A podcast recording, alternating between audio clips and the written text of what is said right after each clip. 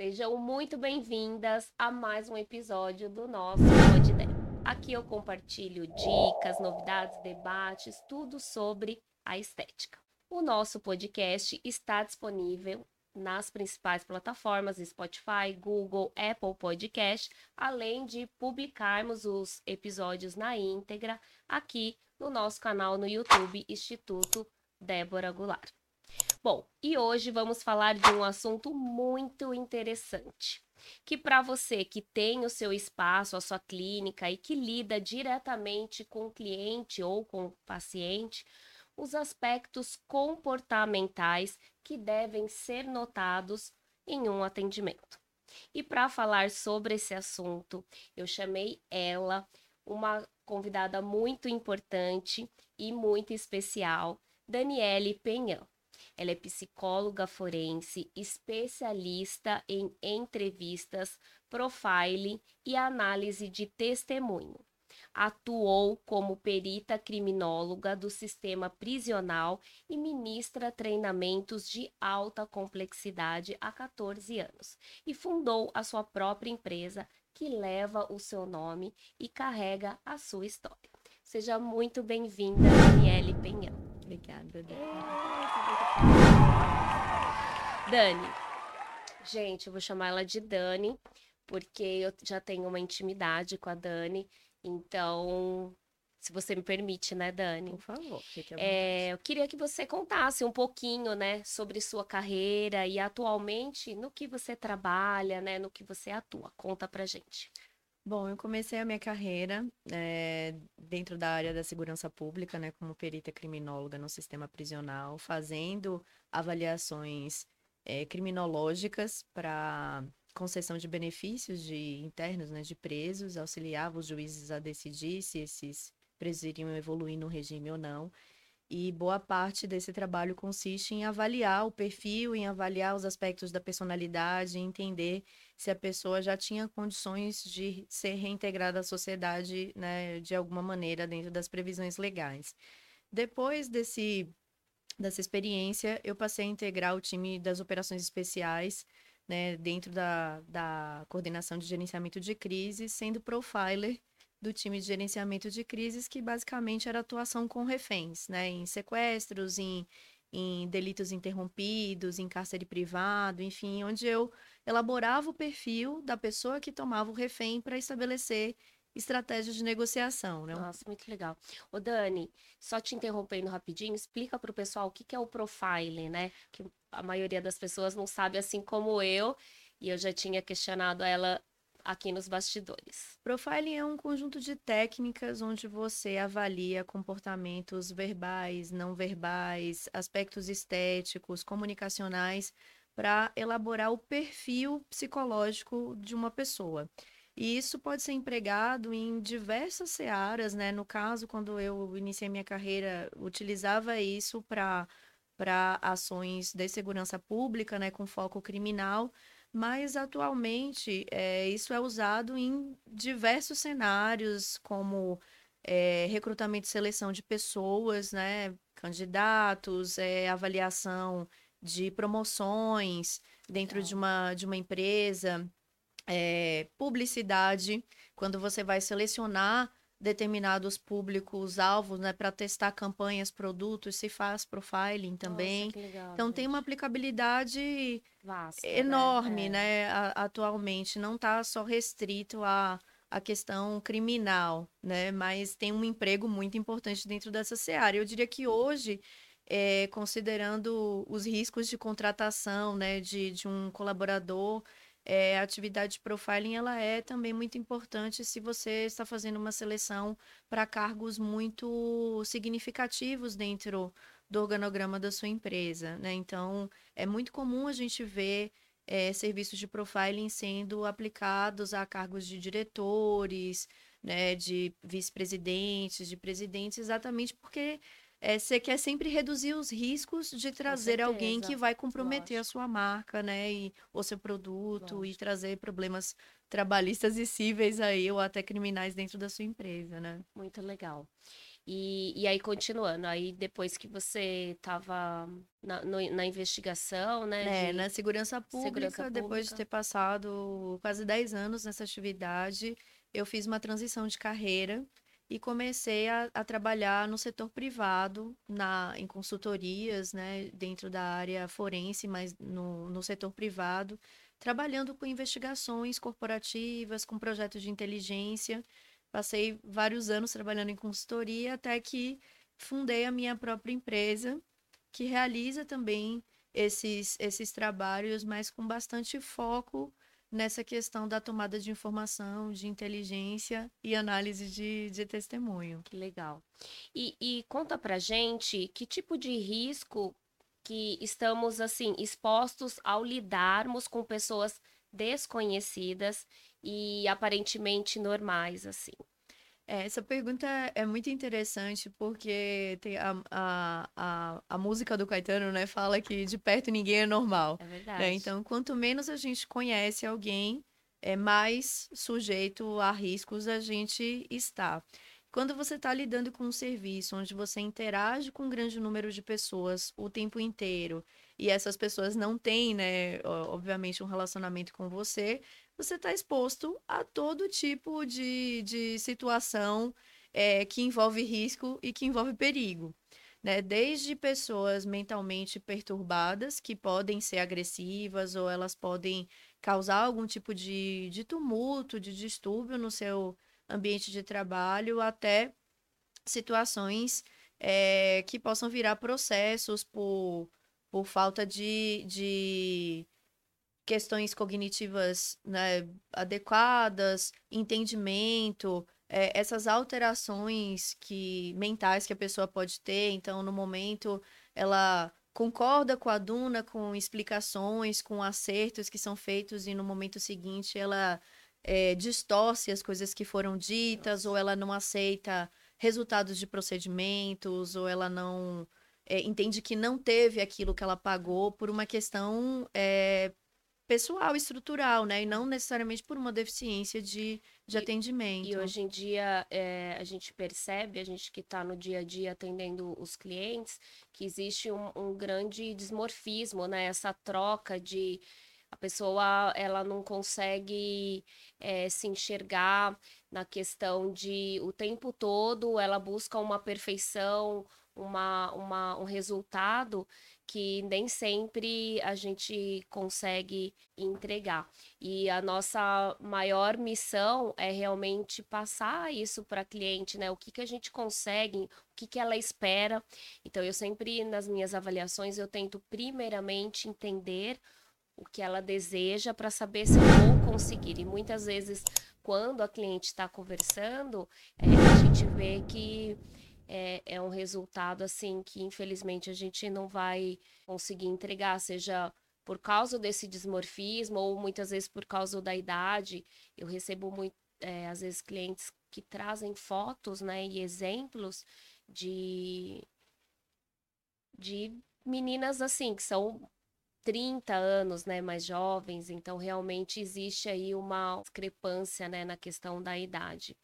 E você consegue me dizer, Dani, é, qual que seria o cliente ou o paciente, né, que eu deveria, que nós, né, que temos é, o nosso estabelecimento, é, ficar mais atenta, né, e muitas vezes até para evitar, assim, futuros problemas, é, evitar atender?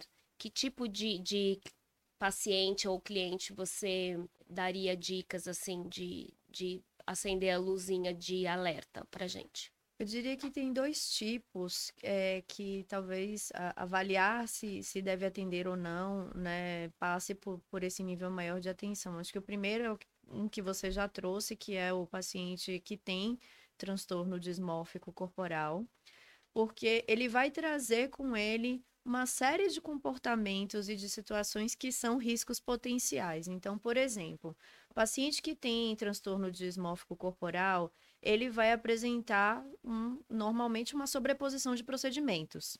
Exatamente. Então, é, esse é um aspecto que é- não é verbal, né? Na maioria das vezes, porque tem é, de literatura e de depoimentos de profissionais de saúde que lidam com estética, é, trazem, assim como uma situação corriqueira, que são pacientes que mentem muito a respeito dos procedimentos que realizaram. E isso tem um impacto no atendimento que vocês vão fazer gigantesco, seja por uma questão do resultado da técnica, seja por uma questão é, de interação, por exemplo, de substâncias que pode gerar um desastre né, de, de resultado. Então, é um paciente que costumeiramente mente muito né, seja sobre as condições de procedimentos anteriores, seja sobre é, as suas condições atuais para receber os procedimentos, sintomas, efeitos colaterais, né, reações alérgicas. Então, é um paciente é, de risco alto. Se a gente fosse fazer uma matriz é, de risco é. dos pacientes, o paciente. Estaria lá em cima. Estaria no, é. no quadrante vermelho, lá é. no risco vermelho, porque é um paciente que traz muitos problemas para o atendimento de antemão, né? É, ainda falando sobre esse paciente, ele também vai ter uma expectativa que nunca vai ser atingida. Então, o risco de você ter que refazer um procedimento porque o cliente não, não fica satisfeito é enorme, né? Assim, o, o pano de fundo do, do paciente dismórfico é, é eu ajeito fora o que eu não consigo arrumar dentro. Então, como eu não consigo arrumar dentro, eu vou é. numa, numa sucessão infinita de procedimentos externos que nunca vão chegar naquele ponto ideal. É, esse é um, então esse seria o principal tipo de paciente que é um, um red flag ali para vocês, né, que trabalham com, com atendimento de estética. O segundo paciente é o paciente que tem é, algum outro tipo de transtorno mental, que pode ser um transtorno bipolar que não está tratado, pode ser um paciente que faz abuso de substâncias psicotrópicas, pode ser um paciente que tem um quadro é, de, de mania, de psicose, enfim, algum outro transtorno mental que não está adequadamente tratado e apresenta comportamentos inadequados numa situação de atendimento. Exemplo, é um paciente que a gente chama de logorreico. Ele fala sem parar. Logo o quê? Logorreico. Ele logorreico. fala sem parar, ele atrapalha orientações, ele sobrepõe a sua fala de modo que orientações ou explicações fundamentais sobre o que, que vai ser feito é, não é realizada adequadamente. Um exemplo. É a pessoa que está no estado de confusão mental ela não tem condições de decidir, de assinar um termo de consentimento, porque ela não está tá. é, no seu estado na, normal. No seu estado é. normal. E às vezes, quando, por exemplo, uma pessoa está no começo de uma crise, isso pode ser facilmente confundido com ela ser só ansiosa. Ou ela, ah, ela é meio doidinha, é. é. meio maluquinha. Então, é o jeitinho dela que é assim. E às vezes isso não é um jeitinho, isso é um sintoma de alguma coisa mais importante que, que tá ali. E aí, isso no momento de pré, é, pré-procedimento. Você imagina atender uma pessoa que no meio do procedimento começa a ter agitação motora, por exemplo. Isso aconteceu ontem, gente, né? Um quadro de agitação motora, ele pode ser uma característica da pessoa, mas é, pode ser também um sintoma de um transtorno mental importante que aí é, des desenvolve né, uma série de questões dentro do seu atendimento no pré-procedimento, durante o procedimento e no pós, é né? É por isso que os profissionais que estão nos assistindo, é importante, eu sempre falo, é, isso nos nossos cursos, inclusive no método Imago, a gente frisa bastante isso e eu detalho, tem um, um, uma parte do curso que a gente detalha é, cada item da avaliação porque não adianta, como a gente trabalha com procedimentos, por exemplo, a micropigmentação, que a pessoa vê, gosta, liga, marca e vem e faz, eu falo, não dá, tem que passar por avaliação. Porque é na avaliação que você vai ter essa conversa, que você vai entender, conhecer e perceber esses sintomas, né? Então, por exemplo, quando eu estou avaliando, é, eu avalio exatamente isso. É uma pessoa que consegue escutar, né? Consegue entender o que eu estou falando, ou é uma cliente que a todo momento me corta, me, me... outra coisa também. Quando a gente está atendendo, você percebe eu primeiramente eu deixo ela falar, né? O que, que ela gostaria, o que, que ela espera com o resultado, né? E, e aí você começa a perceber se ela já fez outros procedimentos ou não. Então, por exemplo, uma coisa que acende a minha luzinha de alerta é quando a cliente começa a falar mal de outros profissionais. Então, por exemplo, ela senta e fala: ah, porque eu fui não sei aonde, e nossa, ficou muito ruim. Aí eu fui em outro lugar, ficou pior ainda. E aí uma vez eu fui numa na fulana e aconteceu isso. E a outra. Então, assim, você fala assim, poxa vida, todos os profissionais que passaram por ela, nenhum chegou na, né? Então, acontece de uma profissional ter errado, sim, mas quando a pessoa fala de todos os profissionais que passaram por ela, tem algum tipo de problema, aí você já começa a pensar, poxa vida, né? É, é, alguma coisa tá, tá estranho. Essa, essa busca, eu percebo também o tempo todo no espelho, ela busca o espelho. Quando a cliente busca o espelho o tempo todo. Então, eu acho que isso são sintomas, né, que a gente deve. É, não é sintomas que fala, como que eu posso falar assim? Não, é, são sintomas. Sintomas, sim, assim, é, é, que a gente tem que o profissional ele tem que parar e avaliar, perceber, né, como ela se comporta. Você estava falando dessa inquietude, aconteceu, não foi nem comigo, mas a profissional estava atendendo Imagina, micropigmentação, eu falo, é um procedimento onde a cliente ela, ela vai se expor a um procedimento que caso não fique bom, né? Não é uma coisa que você eu falo, ah, vamos ali no banheiro, a gente lava e sai. Uhum. Não é assim, né? A gente, de certa forma, está marcando a pele da pessoa. Então, é um procedimento que tem que ser feito num ambiente tranquilo, calmo, onde a pessoa esteja é, tranquila também. O tempo todo agitada. Ai, deixa eu ver. Ai, como que tá? Ai, não sei o quê. Aquela ansiedade, isso acaba, de certa forma, também passando para o profissional que fica naquela ânsia de querer terminar logo, de, de então, realmente, isso são clientes que a gente tem que tomar um pouco mais de cuidado e eu sempre, sempre oriento. Eu falo assim: olha, é um procedimento que você tem que estar tá calma, relaxa, vai ficar tudo bem, vai dar certo, não vai doer, mas você precisa confiar e precisa ter calma, porque se fica nessa agitação, de certa forma, isso transfere isso pra gente também. E aí, com certeza, não vai dar certo. Então, eu acho que é importante sempre passar por uma avaliação exatamente para que o profissional tenha esse feeling, esse, esse entendimento do comportamento do cliente. Isso é, é, fundamental, assim, esse ponto da, da anamnese, né, da avaliação é extremamente importante, porque é aí que a gente vai observar dois fenômenos quando a gente fala de profiling, é. né, que são super importantes, que é a ressonância e a dissonância. Mais de 50% do que uma pessoa comunica, ela comunica com linguagem corporal. Só 3% do que ela fala é, é comunicação verbal, Nossa, é, é o que realmente é, a gente absorve. Então, no momento em que uma pessoa te dá uma informação verbal e o comportamento corporal dela não entra numa sintonia com o que ela está falando, aquilo ali acende uma luz para você. Tem que acender uma luz para você. De que, opa, tem alguma coisa aqui que não está combinando. Então, por exemplo, você pergunta se ela já fez outros procedimentos estéticos faciais e ela fala que não, mas ela não consegue, por exemplo, sustentar é, essa resposta mantendo contato visual. Ah, Dani, toda vez que a gente responde sem manter contato visual, significa que a gente está mentindo? Não.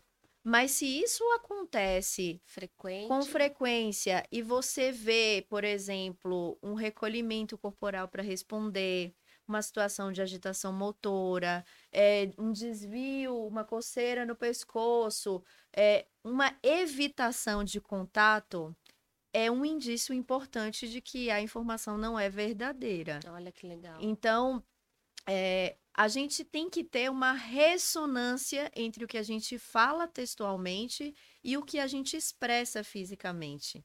Se a gente não tem uma combinação desses dois fatores, aquilo ali deve ser objeto de, de, De alerta, de né? alerta pra gente sempre, né? Então, é, esses pequenos detalhes vão te dar um, um, um- uma ideia de como é que vai ser o procedimento e de como é que vai ser o pós, porque uma paciente que vai te, te, te deixar desconfortável com as informações que ela fornece tem mais chances de te trazer desconforto num pós-procedimento, com retornos mais eh, frequentes, com um nível de insatisfação muito alto, né? Com, eh, de repente, colocar em xeque a sua competência ou o seu resultado que você entregou, que você prometeu, enfim, né? Traz É. problemas co- contratuais, digamos assim. E, e é engraçado que já aconteceu algumas vezes de, por exemplo, a micropigmentação, a pessoa não, não tem como mentir, né? Porque a pele está marcada.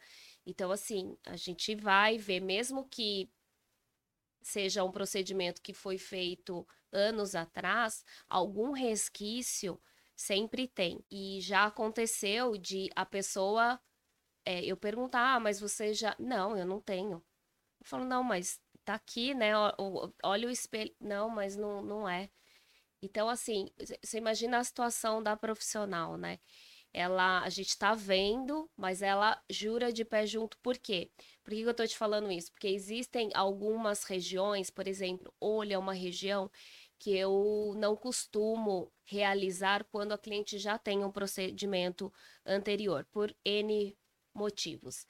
E, e a cliente tinha o procedimento de olho e ela antes é perguntado para ela, já Uhum. na, na hora da conversa, né, da, do agendamento dela, e ela falou que não tinha o procedimento e chegou aqui na hora da avaliação e tinha. Como que o profissional, né, pode se comportar nessa, nessa hora? Porque você imagina, você está frente a frente com o cliente. O cliente, você está vendo ali, né? Uhum. Poxa, a pessoa tá e a pessoa mesmo assim fala que não tem, Dani. É uma Que, que- situação. que dica que você É dá, uma situação assim? É, bem desconfortável, né? Porque você não pode destratar o cliente, né? Nem Exato, fazer uma exato. perícia para dizer, olha, tem um vestígio de pigmento aqui. isso. Mas eu acho que talvez fosse interessante ir pela linha de, de discutir o resultado. Tá. Olha, nas condições dos seus olhos, é. né? No, no que você tem aqui de, de, eh, de pele, né? De formato e tal, o resultado que você tá buscando, eu não vou conseguir te entregar. Isso aconteceu comigo, né? Uhum. E aí eu fiquei numa situação que é isso, como que eu, eu vou falar, ah, você tá mentindo pra mim, Sim, né? Não sim. tem como eu falar mentirosa, não. É, não, ganhar um né? danos morais depois. Isso, é, não tem como. Então, realmente, eu falei, bom, como eu vejo, né, um leve escurecimento, né, talvez seja pela pele, então, né, já que não é uma micropigmentação, é, nós vamos realizar o procedimento como você deseja, mas eu quero que fique claro que talvez é, a gente não consiga entregar aquilo que você espera, talvez tenha uma expansão ou talvez tenha uma não fixação, né, devido a esse escurecimento da região e, enfim, deu tudo certo, mas isso fica aí também é, um alerta para essa questão de, do profissional saber, né, sair dessa situação Uhum. sem ter depois futuramente um, um danos morais aí, um processo, né, seja por é, discutir com a cliente aí pessoalmente ou até mesmo um, um resultado que não tenha atingido as expectativas dela. Outra coisa importante, Dani, que a gente tem o hábito, né, de fazer aqui no, no estúdio e que eu também sempre oriento, né, nos cursos, onde eu também entrego é, na íntegra é, a- o termo de consentimento que a gente aplica aqui no estúdio. Ele é um termo que a gente estudou bastante, né? Colocou todas as informações lá, onde é, a gente explica para o cliente absolutamente tudo que vai con- acontecer durante o procedimento, pós-procedimento. Então, isso, isso você acha importante, assim, constar, né? Esse termo de consentimento. O que que você acha que tem que ser exemplificado lá, só para a gente ver se eu tô correta, se tá tudo ok. Não, acho que é fundamental, assim, é uma iniciativa extremamente importante porque você endossa a informação que você fala Exato, verbalmente, exato. né? Então, é, ter um termo que não tenha letrinhas miúdas, né? É, não, lá é tudo, praticamente cinco folhas, exatamente porque a gente coloca em letras, né, normais, Legíveis. legíveis, né? Onde a cliente ela tem o tempo que, o tempo que ela precisar para ler. Eu fico ali o tempo todo para tirar alguma dúvida, né? Tentei também fazer um termo mais simplificado, sem termos eh, jurídicos assim difíceis de entendimento, né? Então uma coisa bem, bem eh, esmiuçada mesmo, bem eh, simples, né? E, e honesta, E né? honesta, Eu acho que esse que é o exatamente, principal ponto. Quando a exatamente. gente quer, é, de fato, dar ciência a alguém sobre uma informação importante, os pontos mais fundamentais são exatamente é, ter uma linguagem acessível, né? Você não Exato, precisa ser o engenheiro da NASA para entender o que está escrito. exato, E é, ser, você, de fato, ser, ser transparente em relação à informação que você quer veicular, né? Então é, o, o termo de consentimento e, e essa postura, né, de, de dar tempo para o cliente ler, se dispor a tirar dúvidas, com certeza é, reduz muito é, os problemas pós-procedimentos, né? Isso preserva você como profissional e eu acho que ajuda a construir um vínculo com o paciente, nossa, né, é, de confiança, que é o que vai fazer ele voltar num outro, exatamente. num outro momento, para um outro procedimento, né, para para uma um outro um outro serviço. Então isso é é fundamental. E os profissionais também, eles têm que ter em mente que, primeiramente, a gente não está aqui, né, para para falar que, que você seja um perito, por exemplo, né, em saber, mas é importante essas informações para que você saiba detectar, né, muitas vezes que às vezes é preferível você é, não perder, né? Sempre falo, não é, ah, estou perdendo aqui. Um exemplo, eu marco uma micropigmentação três horas. Fala, nossa, mas você demora três horas para fazer? Não, eu faço em uma hora. Mas eu vou conversar com ela, ela vai tomar um café, a gente vai, eh, eu vou explicar todo o procedimento, o pós-procedimento, ela vai ler a ficha de anamnese, o termo de consentimento com cuidado. Outra coisa importante, no termo de consentimento, a gente tem uma parte onde a gente fala do, da questão do, da liberação do uso da imagem, né? Porque a gente sabe que hoje em dia as mídias são, especificamente para o nosso caso, é, são importantes, né? É é lá que a gente consegue, eu falo que é a nossa vitrine, a gente consegue expor o nosso trabalho. Mas o uso da imagem, todas as fotos e vídeos são é, liberados, né, pela cliente. E isso é de extrema importância, o profissional ter tudo muito certinho, alinhado, com transparência, para a cliente optar por liberar ou não essa imagem. Mas voltando no que eu estava falando, é, quando a gente detecta, né, que a pessoa não está num bom dia, já aconteceu várias vezes de eu perceber que a pessoa é, não estava legal e conversando com ela, ah, perdi minha mãe faz, sei lá, uma semana. Então, assim, acabei de passar por uma separação. Então a pessoa ela tá emocionalmente abalada ainda. Não é a hora de procurar, porque muitas vezes ela acaba procurando para preencher aquele vazio, Uhum. né? Aquela dor que ela tá passando no momento. Então várias vezes já aconteceu, né, de eu separar um, um, um tempo grande na agenda e muitas vezes ter que pedir para Cancelar, ela voltar remarcar. num outro momento, né? Uhum. E aí, às vezes, a gente fica, para os profissionais, às vezes fica com aquela sensação, poxa vida, né? Perdi meu horário aqui de trabalho, perdi dinheiro, e nem sempre a gente tem que pensar dessa forma. Pelo contrário, a gente tem que imaginar que, além de você. é, ajudar essa pessoa né, a, a centrar as ideias, é, voltar num outro momento, porque com certeza ela está agindo aí na emoção, num momento que ela está totalmente fragilizada. E, e, com certeza você vai fazer o procedimento e não vai agradar ela, porque não é isso que ela precisa naquele momento. Então, acho que isso é importante, né, a gente frisar que muitas vezes você não está perdendo, pelo contrário, você está ganhando. É, é, é, eu acho que isso diz muito sobre o profissional que você quer ser, né? Porque, embora seja um negócio e esse negócio tem que girar, é, nem tudo é sobre dinheiro. Exato. Né? Então, com certeza, um cliente que é observado e é tratado com esse nível de atenção, de empatia, esse vai ser um cliente que vai voltar, porque estabelece Volta. Confiança, é. né? Confiança. É. Então, isso, isso, isso é muito importante também. É, eu achei super interessante sua fala sobre é, a gente não, não disseminar aqui a necessidade de que os profissionais sejam peritos né, em testemunho, em linguagem corporal. Definitivamente não é esse o objetivo mas como pessoas que atendem o público, é, é um alerta para que a gente refine a atenção. Isso. E essas observações, assim como fazer micropigmentação, é treino. Quanto mais você treina, mais é, esperto você fica para observar é, os comportamentos e detectar eles rapidamente. É.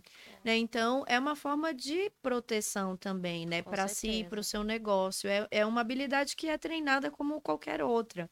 Né? Que quando você se propõe a ter atenção sobre o comportamento, as coisas, elas, as informações, elas vão chegando com mais naturalidade e você, por outro lado, também começa a saber como reagir de forma mais adequada e também mais rápida, né? Porque muitas vezes você detecta o comportamento, mas você congela naquela parte. Mas o que, que eu vou fazer com isso agora? O que, que eu falo? Exatamente. Né? O que, que eu faço é, é. diante de uma situação dessa? Então, é, é muito importante a gente saber detectar e a gente saber como reagir né, exatamente. Diante dessas situações. É, é, esse episódio que eu chamei a Dani aqui exatamente é para isso, para que a profissional é, não seja perita, mas que ela consiga é, saber lidar com a situação. Porque isso vai acontecer no dia a dia. Sim, vai certeza. acontecer. Vários, assim, vários. Eu, eu escreveria um livro aqui de várias coisas que já aconteceram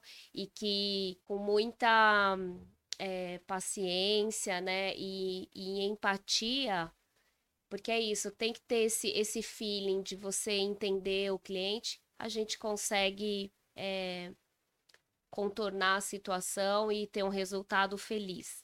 E falando nisso, Dani, na sua carreira, assim, você tem algum caso assim inusitado que você possa compartilhar com a gente? Claro, sem nenhuma quebra de sigilo, porque eu sei que nem conflito ético também com o seu trabalho, porque eu sei que são é, a sua profissão é extremamente sigilosa, mas o que, que você tem alguma coisa assim que você possa compartilhar com a gente para tem um caso, um caso específico é, de um profissional da área médica que me procurou certa feita para fazer, é, ajudar a construção da defesa dele num caso em que ele estava sendo processado exatamente por uma paciente que tinha transtorno dismórfico corporal e o procurou para fazer um procedimento, ele era cirurgião plástico. E, obviamente, o resultado que ele né, deu para ela com o procedimento não foi o resultado que ela esperava, esperava e ela resolveu processá-lo, né, por conta disso, apesar de, enfim, todas as prerrogativas, né, que que, que os médicos têm a respeito de garantir, de não garantir resultados e tudo mais. É, alguns, alguns erros nesse caso, né, que tornaram a situação dele como médico assim muito muito difícil, né? A primeira delas é exatamente que o termo de consentimento que ele fez, né, que ele usava na clínica dele, era um termo extremamente pobre em termos de informação Amador, e né? muito difícil de compreender. Ah. Estava recheado de termos técnicos que não era acessível para um paciente leigo. Então a pessoa literalmente assinava sem ter muita ideia do que ela estava assinando. Era mais um cumprimento de tabela, assim, de formalidade do que efetivamente um consentimento esclarecido, né? Então, esse foi o primeiro erro, assim, na condução, né, do, do, do negócio dele, que não era objeto da minha análise, mas que foi importante para a gente entender o caso, né? O, o segundo é que, embora ele tenha percebido que ela era uma paciente lotada de procedimentos, aquilo não foi um, um alerta de risco para ele. Ele entendeu que era uma paciente que adorava fazer procedimentos e aquele era mais um procedimento que ela ia fazer dentre os tantos que ela já tinha. Que isso era coisa de mulher. Que isso era coisa de mulher na faixa etária dela que tinha poder aquisitivo para fazer procedimentos. Então, embora exista esse tipo de pessoa também, o fato é que você, quando se depara com alguém com essas características, precisa é, ter mais atenção É no verdade. atendimento e se questionar, né, de fato, quais são os possíveis rumos que aquela situação pode te trazer, né? O, em terceiro lugar, assim, era uma pessoa é, que tinha um discurso muito desequilibrado. E isso também passou batido. E eu fui chamada exatamente para fazer é, a, uma, uma contraprova nesse caso, né? Então, eu, uma assistência técnica. Eu fui avaliar a avaliação psicológica que ela foi submetida para exatamente verificar se ela era uma pessoa desequilibrada ou não. Gente. Mas tinham tantas coisas, né, que pesaram contra ele, assim, que poderiam ter feito ele recalcular a rota nesse, nesse atendimento que passaram batidas, que é, ficou muito. Foi um caso muito interessante, assim, porque era uma pessoa que tinha um discurso super contraditório sobre as informações, sobre o número de procedimentos que tinham feito, sobre reações alérgicas. No caso dela, ela era alérgica a um componente específico que ia ser utilizado no procedimento. E ela não colocou na ficha? Não, Nossa. não. É. Ela, inclusive, relatou eh, na consulta ter feito muito menos procedimentos do que ela tinha feito, e n- durante a perícia ela relatou, enfim, tinha uma série de contradições no discurso dela, mas foi um caso bem, bem interessante nesse, nesse sentido, que envolvia, por coincidência, né, um- um- uma situação de, de atendimento de De estética. estética. E né? qual foi o desfecho dessa história, Dani? Ela perdeu a causa, né? Tá. Mas ela infernizou a vida desse, Ah, desse é médico. A terrível, gente é. ainda não tinha Instagram naquela época, É. né? Então tinha muito menos redes sociais eh, circulando, mas ela chegou na clínica, por exemplo, várias vezes depois da ação julgada para na sala de Fazer. espera fazer escândalos. Ao ponto de, num determinado momento, ele ter que registrar o nome dela na portaria para impedir que ela subisse eh, no andar na clínica dele. E aí ela fez escândalos no saguão do, do É, edifício. tem dinheiro que não paga a nossa tranquilidade, né, Dani? É, Eu sempre falo, por isso é, não pode negligenciar esses sinais assim. Sim. É, porque é isso, depois você imagina a cabeça dele, fica sem dormir, preocupado, né? É, Porque no caso dele era um médico que estava assim no momento de ascensão de carreira, não era uma pessoa super É. conhecida, ele estava ainda compondo sua É. clientela. É, eu acho que é importante a gente tratar esse assunto, porque isso não significa que você necessariamente não vai atender a pessoa. claro, Mas o protocolo de atendimento talvez precise ser adequado a essas circunstâncias. exatamente. Então, não atender sozinha, ou não fazer uma anamnese sozinha para ter uma testemunha, né? Ter alguém durante todo o procedimento junto. Enfim, você vai adequar, não é que você vai deixar de atender todas as pessoas que Não, de apresentam algum tipo de, de de, de nenhum. sinal é. de risco, assim, mas é, às vezes isso significa simplesmente que você vai mudar um pouco a sua forma de fazer o atendimento para que você traga mais segurança para você e para o seu negócio, simplesmente, né? Tá. E você, né, como é uma especialista em análise comportamental, que dica que você pode, assim, passar para nós, né, da área da, da estética, tipo, o que, que a gente deve estar atenta no nosso dia a dia?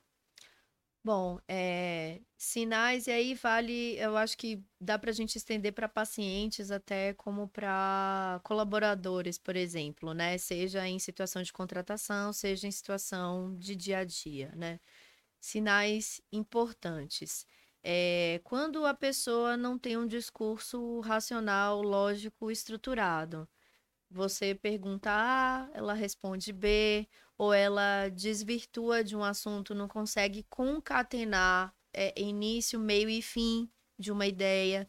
Isso são sinais importantes que podem trazer problemas em relação a quê? Ao entendimento. Quando a tá. gente fala no paciente, entendimento das orientações, por exemplo, sobre o que vai ser feito, quando a gente fala de um colaborador, entendimento sobre as demandas é né, do negócio. Uhum. Então, é, ter é, conforto sobre o entendimento, a capacidade de entendimento da pessoa é uma coisa muito importante, é algo que a gente precisa observar.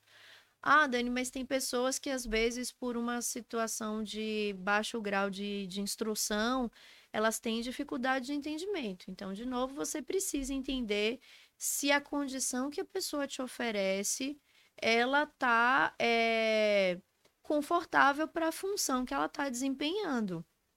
Né? Será que eu posso colocar essa pessoa que tem essa situação né, de, um, de, uma, de um baixo grau de escolaridade numa função que precisa de uma capacidade grande de é, entendimento? É. É, será que é, eu tenho a possibilidade de desenvolver essa pessoa e ela vai chegar lá? Né? Todas essas perguntas precisam ser, ser feitas e, e respondidas. É, sinais de agitação motora.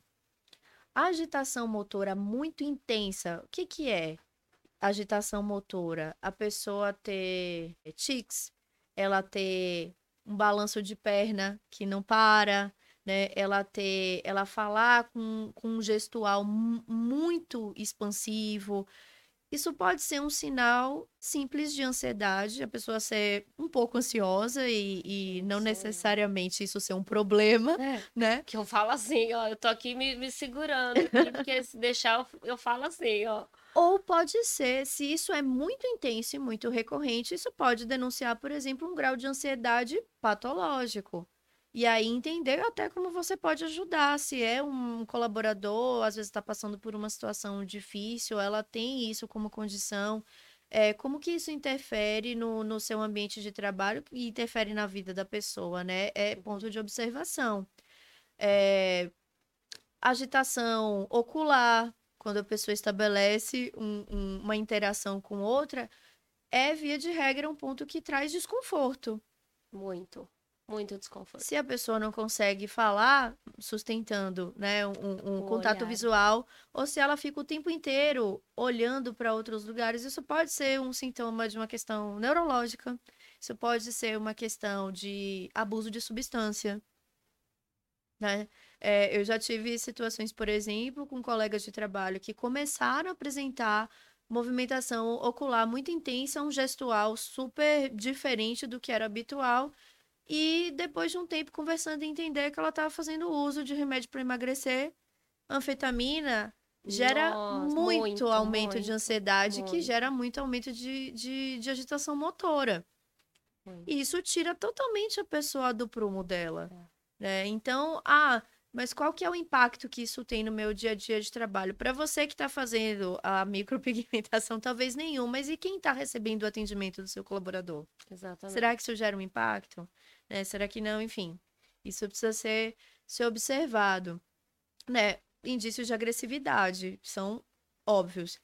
É, respostas ríspidas, é, tom de voz elevado, a dificuldade de se autocontrolar, né, reações explosivas. Quem tem comportamentos desse tipo ou quem passa a ter comportamentos desse tipo precisa ser observado de perto, seja paciente ou seja colaborador, uhum. né? Porque você perde clientes, pacientes com, com um atendimento desse tipo. Lógico. Ainda correndo o risco de trazer uma situação física, né? Porque você explode daqui, outra pessoa pode muito bem explodir de lá e você É. tem uma situação de conflito corporal, inclusive, né? Ô, Dani, existe alguma forma da gente detectar isso? Porque, por exemplo, não só falando do colaborador, mas também do, do paciente, quando ele entra em contato, porque, por exemplo, ou por contato telefônico, ou hoje em dia é difícil Uhum. é, contato telefônico, a maioria é via WhatsApp. E como que a gente pode identificar assim, um comportamento é, pré-agressivo ou via. Você acha que isso dá para ser é, notado Essa pergunta durante o contato? é muito boa. Essa pergunta é muito boa. Quando a gente está usando é, meios digitais para se comunicar, a gente tem um risco de mal interpretação enorme, seja pela pressa com que a pessoa digita a mensagem, é, seja até com o conhecimento que ela tem de, de língua portuguesa mesmo, para Uhum. usar a pontuação adequada, né? Até se usa uma caixa alta para falar ou não. Então, é extremamente difícil identificar é, num contato pontual Tá. esse tipo de, de traço ou de situação. Existem as coisas que são mais é, óbvias, assim. Então, se, por exemplo, a pessoa faz uma comunicação sem uma, uma introdução do bom dia, boa tarde, boa noite, é, isso significa que ela é necessariamente agressiva? Não, ela pode ser só mal educada. Uhum. Ou ela podia, pode Tá estar no momento de pressa, É. mas é um ponto que você observa, né? Já, já, já é o momento de você fazer a pergunta, poxa, será que ela é assim? Ou será que ela está assim por algum motivo, num Motivo. primeiro contato com uma pessoa que ela não conhece, né? É óbvio que o uso de palavrões numa interação já também dá uma tônica importante, né, sobre como a pessoa se comporta. E isso é, é importante. Se ela já é agressiva, mal educada e desrespeitosa numa interação textual, as chances dela também ser assim numa interação pessoal são muito grandes. O contrário não é verdade. É. Mas quando ela já se anuncia assim numa comunicação escrita, é, as chances dela repetir comportamentos desse tipo aumentam muito. Sim. Então já é um ponto de atenção. Não dá para você cravar que ela é agressiva ou que ela é um risco potencial no atendimento, mas já é ponto de atenção se ela se Legal. comunica assim textualmente. Ótimo, né? ótimo. Daniela, eu sei que você presta, né, eh, serviço para grandes empresas e especificamente no nosso caso, no meu caso, né, das minhas alunas que vêm, fazem os cursos, compram os cursos online, que estão iniciando, mas estão aí numa fase de crescimento e vai chegar uma hora que elas vão precisar fazer as primeiras contratações das primeiras colaboradoras. É, que dica que você dá para essas alunas que estão iniciando e que estão no momento de iniciar as primeiras contratações? O que, que você é, orienta, né, essas minhas alunas? Bom, acho que o primeiro, o primeiro passo é você colocar em uma lista quais são as características que você gostaria de ver na sua colaboradora. Isso seria um, um profiling, Tá. né, para as pessoas que vão ocupar posições dentro do seu negócio. Então, o que que eu gostaria de ver como característica na pessoa que vai trabalhar comigo? Ótimo. Depois, uma segunda fase dessa lista, o que é que essa pessoa precisa saber, seja de conhecimento técnico, ou seja de instrução, né, educacional mesmo, para trabalhar aqui e fazer, né, as atividades que eu preciso que ela faça. Isso é a segunda etapa desse profiling, né? Por último, é que normalmente é uma coisa que as pessoas não se atentam, mas que é extremamente importante exatamente para gerenciar riscos, é solicitar ou fazer a busca por antecedentes criminais para você saber do ponto de vista jurídico, né, quem você está trazendo para sua empresa, Que é uma coisa que ninguém faz, que né, muitas gente? pessoas não fazem porque acham que isso não é necessário, mas isso é uma coisa muito importante. Ah, Dani, mas isso não seria uma prática discriminatória? É, é discriminatório se você anuncia para a pessoa que ela não está sendo contratada por causa disso. Tá. Mas você, como empregador, tem o direito de não querer uma pessoa com antecedentes criminais na sua empresa. Então, é, eu acho que esse é um ponto importante. Aí, se eu quiser dar uma chance para Uhum, alguém, isso tudo aí é, é uma decisão sua, critério, lógico. né? Mas isso é uma coisa importante de você ter ciência. Tá. É uma coisa bem importante. E no momento da entrevista, que isso tudo você faz e é análise de documentos, né? Então, documentos pessoais, é, comprovante de residência, né? Um currículo minimamente estruturado para você saber, né, se essa pessoa atende esses requisitos é, desse, dessa primeira etapa do profiling é super importante. A segunda etapa, que diz respeito às características que você quer ver lá, você vai observar durante a entrevista. Então, todos aqueles pontos que a gente falou, Falou, aqui ao longo uhum. do, do podcast, se a pessoa consegue comunicar com clareza, Tem um contato visual. se tem contato né? visual, se tem muita agitação motora, se não É. tem, né? Se é uma pessoa que se apresenta é, adequadamente para uma entrevista de emprego. E isso não, não diz respeito a você estar com roupas de marca Não, ou, ou com uma apresentando, né, um tipo de vestimenta fora do, das suas condições. É diferente você estar adequado e você é, estar aparentando uma coisa que você não é.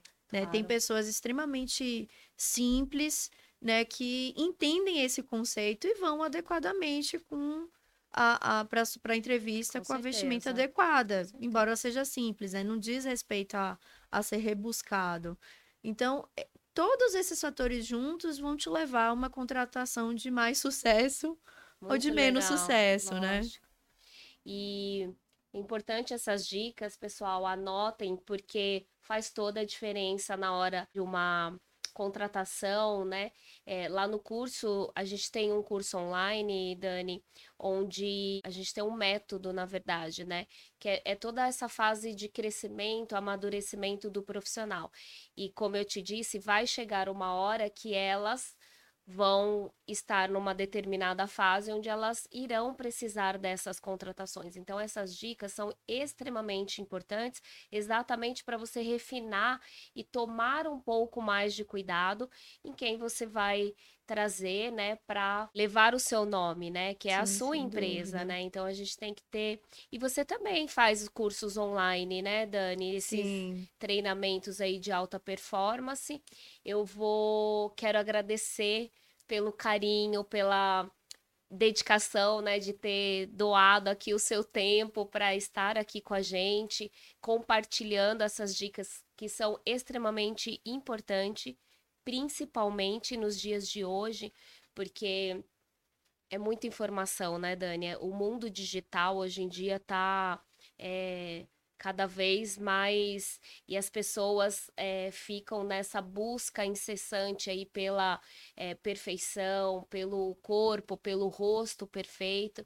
Então, realmente essas dicas são importantes, principalmente para as minhas alunas que estão iniciando, como refinar um pouquinho mais e como se adequar a diferentes situações. Então, quero agradecer pelo carinho. Eu sou uma pessoa que admiro muito o seu trabalho, é, o a sua carreira, que é uma carreira brilhante e que nos ajuda muito, né, a detectar. Pena que eu não te conhecia há um tempo atrás. Para saber como baixar antecedentes criminais. Eu falo que é, as pessoas hoje em dia devia vir já tá tudo tão avançado, né? Elas poderiam vir com código de barra, que aí você encosta o, o a maquininha e, e- e vem já o histórico dela, né, da vida. Ah, Mas o, Elon, infelizmente o Elon Musk deve estar providenciando É. isso muito em breve. Vamos, vamos, fica a dica aí, né? É, para quem desenvolver isso seria muito legal, porque isso já faz um raio-x aí é, das pessoas que estão. Claro que a gente brinca, mas isso são situações que é a minoria, né, Uhum, Dani? sim, sim, É, sim. Ainda até- bem, né? É, ainda bem. Então, graças a Deus, eu falo às minhas clientes, nossa, são maravilhosas. E, e também, é, só para finalizar, é, hoje em dia a internet, o Instagram, a gente costuma se conectar com quem a gente tem mais mais a ver, né? Com, com, com o seu jeito. Então, por exemplo, eu sempre falo para as minhas clientes, é, as pessoas que gostam né, de sobrancelhas extremamente marcadas, mais estruturadas, desconectadas, com certeza não, não, não vai ser atraído pelo meu tipo de trabalho. Então, isso já, de certa forma, vai é, diferenciando o nosso público, né? Então, de certa forma, essas pessoas que vêm pelas mídias sociais acabam vindo por uma identificação, né? Então, isso, de certa forma, facilita bastante hoje em dia. Mas, muito obrigada, Dani, pelo carinho, pelas dicas. Anotem aí, pessoal. Vou deixar o contato da Daniele Penhan aqui para vocês.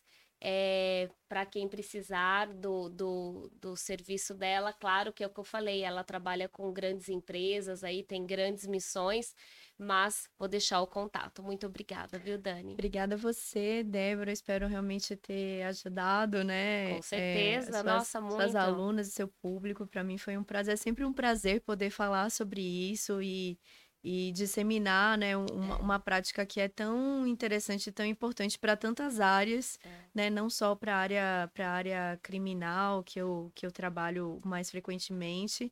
Eu estou à disposição para quem quiser entrar em contato, se conectar no LinkedIn e muito sucesso para vocês todas. Obrigada.